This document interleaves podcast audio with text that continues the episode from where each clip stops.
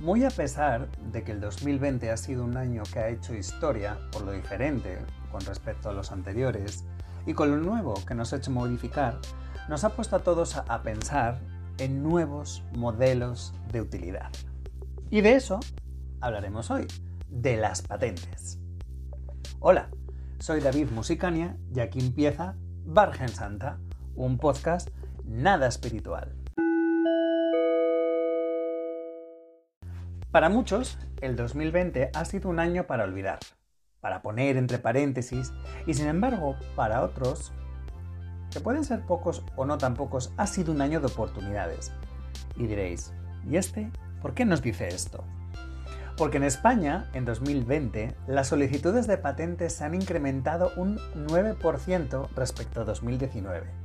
La Oficina Española de Patentes y Marcas, dependiente del Ministerio de Industria, Comercio y Turismo, ha registrado un total de 1.479 patentes.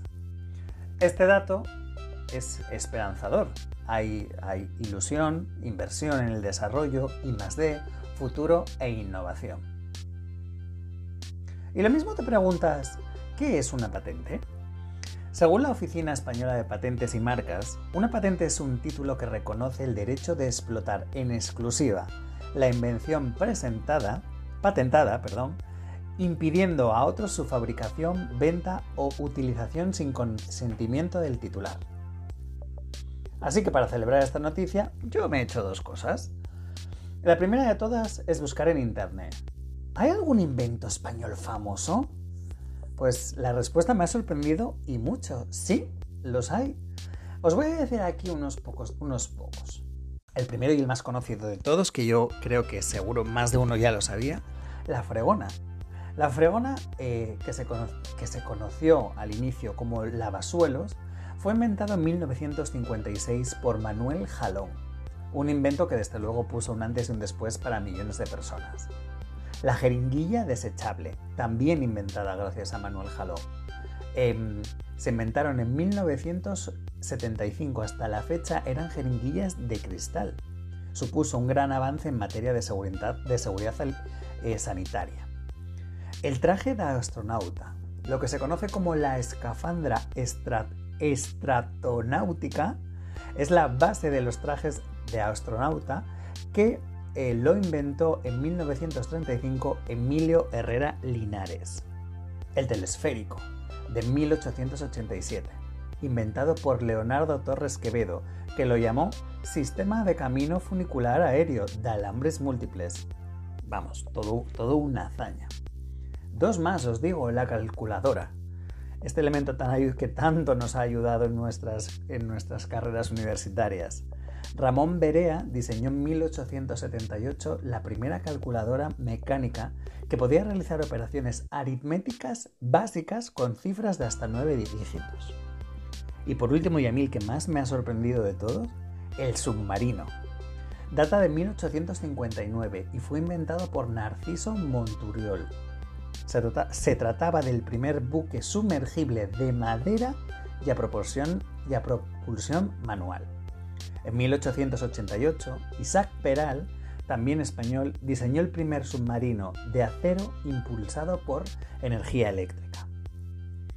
Sabiendo esto, que los inventos españoles son requete famosos, yo he dicho, vamos a ver qué opinan mis oyentes. ¿Qué les gustaría inventar? ¿Alguno de ellos se verá como el Julio Verne de este episodio? Vamos a comprobarlo. Esto es lo que les he preguntado. Hola oyentes de Bargen Santa, os voy a conceder un deseo y desde hoy os convierto en inventores. Necesito que me digáis cuál sería el invento que patentaríais. O si no, ¿qué invento os gustaría que, que existiese? Espero vuestras respuestas. Así que para gestionar todos los trámites, he abierto las puertas de mi oficina particular de patentes nada espirituales, y mis inventoyentes han venido a este episodio a presentar sus propuestas. La primera, la primera propuesta viene de la mano de la mayor fan de este podcast, Primitiva, que participó en el episodio de la semana pasada, el episodio 6. Este episodio, junto a todos los demás, recordad que ya los podéis escuchar en Spotify. Vamos a escuchar su propuesta de patente que va un poco relacionada con la alimentación. Hola David, ¿qué tal? Vuelvo a ser Primitiva, una de tus fans. Eh, yo un poco siguiendo con, con el podcast en el que hablamos sobre mis problemas de peso, me gustaría que se patentase eh, o patentar yo, vamos, una, una píldora que quemase grasa por mí. Es decir, mm, que hoy me da pereza y no me apetece levantarme y ir al gimnasio, una pastillita y a bajarme 300 calorías echada en la cama. Que me apetece hoy merendarme 7 donuts, 4 croissants y un par de bollos suizos. Detrás me tomo una pastillita y media porque bueno, ya es un poco más de cantidad. Y nada, me siento tranquilamente a ver el sálvame.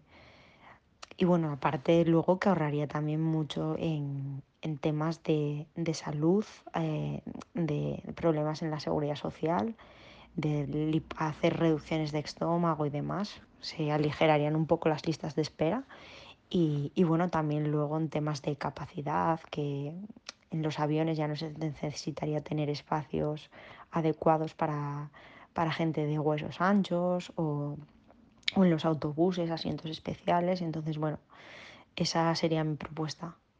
Primitiva nunca falla, nunca decepciona, porque ella es súper práctica, es muy fácil.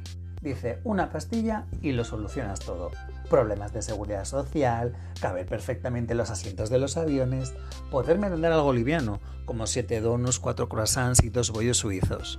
Primitiva tiene claro que no va a dejar de comer lo que más le guste.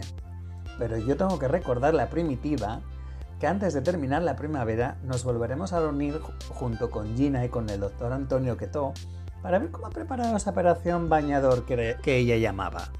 Que lo mismo a lo mejor toma alguna algún camino rápido. La siguiente propuesta de patente nos llega desde un pequeño pueblo de Zamora. Peleas de arriba y peleas de abajo. Primera noticia que tengo de este pueblecito. Desde allí, el doctor Marcelino, el dentista Marcelino, hace una petición de un producto que es muy importante en nuestro día a día. Escuchemos. Hola, buenas.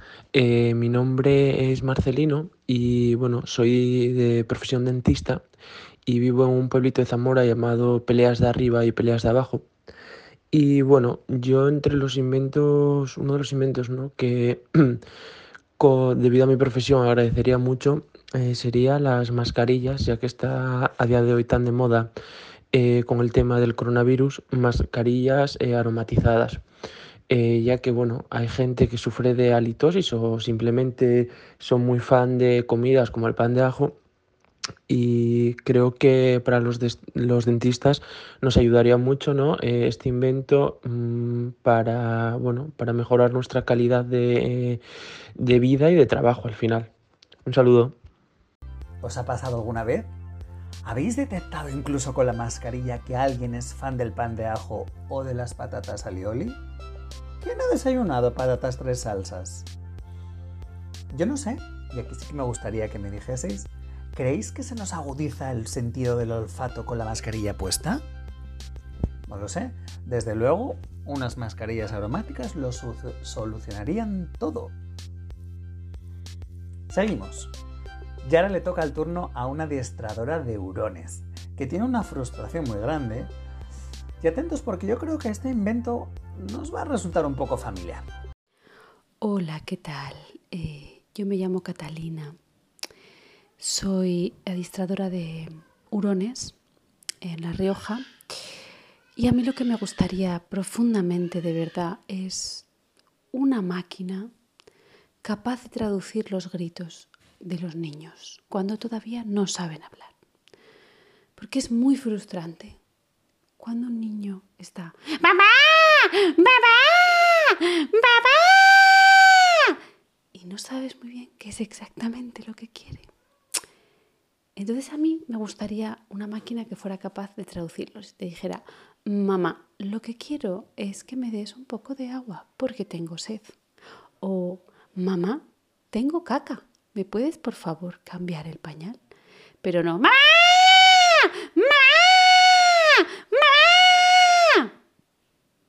Eso es lo que me encantaría. Catalina, tienes toda la razón. Es muy frustrante esos gritos, esa potencia de voz que parece que estás en un concierto de lírica. Ahora bien, yo te digo una cosa, ya estás pidiendo un algoritmo muy avanzado, porque tener la traducción de algo así como, mamá, ¿por qué me das esta mierda de potitos cuando tú, tú, estás comiendo un filete con patatas? ¿Qué piensas? ¿Que no lo huelo? ¿Eso piensas? Pues ahora te voy a dejar un pastel en el pañal que te vas a enterar. Ya verás qué delicia. Tengo que decirte que si alguien inventa esto, sería de campeonato. La siguiente solicitud se llama Mandolife y nos llega desde Portugalete. Escuchemos qué es el Mandolife.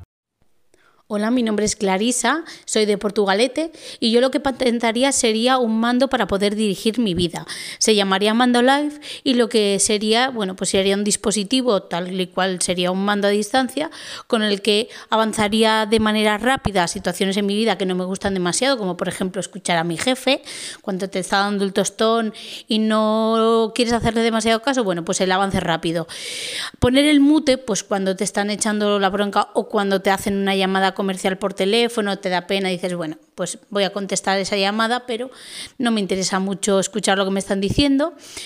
Hacer un slow motion, una cámara súper lenta, pues por ejemplo cuando estás viendo llegar al tío que te gusta, estás viendo ahí llegar a cámara súper lenta y demás. Hacer un avance súper rápido, bueno, pues, pues esas situaciones que no nos gustan, como por ejemplo cenas de empresa, quedadas con gente que hace muchos años que no ves y que tampoco no te interesan demasiado, o incluso una congelación de imagen, bueno, pues con esa persona que te cae bastante mal y así puedes pintarrajearle la cara y demás. ¿Sabéis a qué le hubiese hecho yo avance? ¿Os, acordáis de estos momentos cuando estás en, clase, en una carrera, en un máster, en algo, que te van a decir la nota de un examen y sabías de ya con antelación que tenías una alta probabilidad de suspenderlo? ¿O cuando te dan las notas? Yo ahí pasaría el momento velocidad rápida al máximo posible. También os digo que por el contrario le daría el botón de slow motions cuando estás de vacaciones. Ese periodo que, yo no sé por qué todo el año pasa muy lento, pero las vacaciones pasan rapidísimo.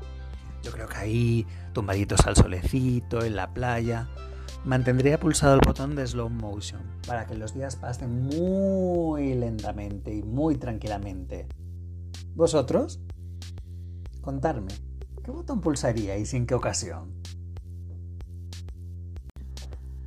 Natalia, una arquitecta de Zaragoza, eh, se convierte un poco en la duendecilla invisible de este episodio, ¿no? Para hacer algún tipo de perrerías con su invento. A mí este me ha gustado. Escuchamos. Hola, buenas. Yo me llamo Natalia, soy de Zaragoza y soy arquitecta. Y me encantaría que se inventara una máquina eh, capaz de hacerme invisible. ¿Para qué? Para poder hacerle putadas a todos aquellos que eh, me odian profundamente, ¿no? Y que yo los odio profundamente a ellos, claro. Entonces esa máquina serviría para que no me vieran y yo hacerles pequeñas putaditas del día a día, así como de duendecillo malo, ¿no? Entonces, eh, por ejemplo, eh, que tienen una super reunión, sobre todo en el, en el medio competitivo en el que yo trabajo, ¿no? Eh, que tienen una super reunión y los odian muerte, pues que no puedan arrancar el coche. Que tienen una super cita con el amor de su vida, que no se les levante. Que mm, em, tenemos un día eh, súper estresante, eh, donde todo sale mal, pues mm, poder quitarles mm, los bolígrafos, mm, que no les funcione el ordenador, etcétera, etcétera. Vamos, pequeñas putaditas del día a día, ¿no? Eh, eso me encantaría, ¿no? De esto que no es un daño terrible, pero sí que les empeora su estado de ánimo durante el día. Tener esa potestad me encantaría. Así que eso sería lo que más me gustaría en el mundo que se inventara.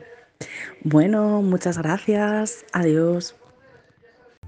Yo tengo, me gusta y a la vez como que me genera un poco de dudas. Porque por un lado es, no hay que ser malo, hay que portarse bien, pero por otro lado es pensar, ay, sería tan fantástico creerte que eres el karma y devolver todo, todas esas putadas que te han hecho. Estaría un poco bien ser un poco duendecillos malévolos, ¿no os parece? Y por último, de todas estas propuestas, María desde Cuenca no tiene ninguna duda y ella patentaría un detector de gilipollas. Hola, buenos días. Soy María de Cuenca y bueno, yo trabajo de cajera. Y bueno, yo a mí lo que me gustaría muchísimo, muchísimo, muchísimo que inventaran sería un detector de gilipollas. Tanto con hombres, ¿sabes? Como con mujeres, pero bueno, más bien con los hombres. Porque últimamente hay mucho y bueno, y ojalá hubiese un botón de también de autodestrucción eh, para que bueno, solo quedase la gente normal. Y después, mm, por ejemplo, si estás en una cita, también me molaría que hubiese un botón de auxilio, o sea, de que en ese momento lo, lo pulsas y ya desaparece tu cita, ¿no? Porque es horrible. Bueno, pues nada, muchas gracias y hasta luego. Autodestrucción de los gilipollas. Fantástico, maravilloso. ¿Dónde hay que firmar? ¿Qué me decís del momento de esa cita desastrosa de tierra, tarágame, sácame de aquí, volando? Yo creo que también debería de incorporar esa función el aparato de María. Pues hasta aquí tengo todas estas propuestas que he recibido. ¿Cuál os ha gustado más? ¿O cuál menos? Mis inventoyentes han puesto toda la carne en el asador, pero yo, antes de aprobar su solicitud, tienen que pasar un filtro. ¿Quién necesita una pastilla de realidad? ¿Quién le ha puesto aroma de chorizo en su mascarilla? ¿Quién requiere urgentemente un viaje a Cuenca? ¿Quién precisa de clases de adiestramiento? ¿Quién es la, la duendecilla liliputiense de la invisibilidad? ¿Quién necesita un avance rápido en inteligencia? Uno de vosotros no ha rellenado el formulario correctamente. Bien, pues aquí se acaba este episodio de Vargen Santa. Recordaos que estoy en Spotify, en Anchor y para cualquier comentario, duda, sugerencia para nuevos episodios, no dejéis de visitar el perfil oficial de Virgen Santa en Instagram. Nos vemos la semana que viene. Chao, chao.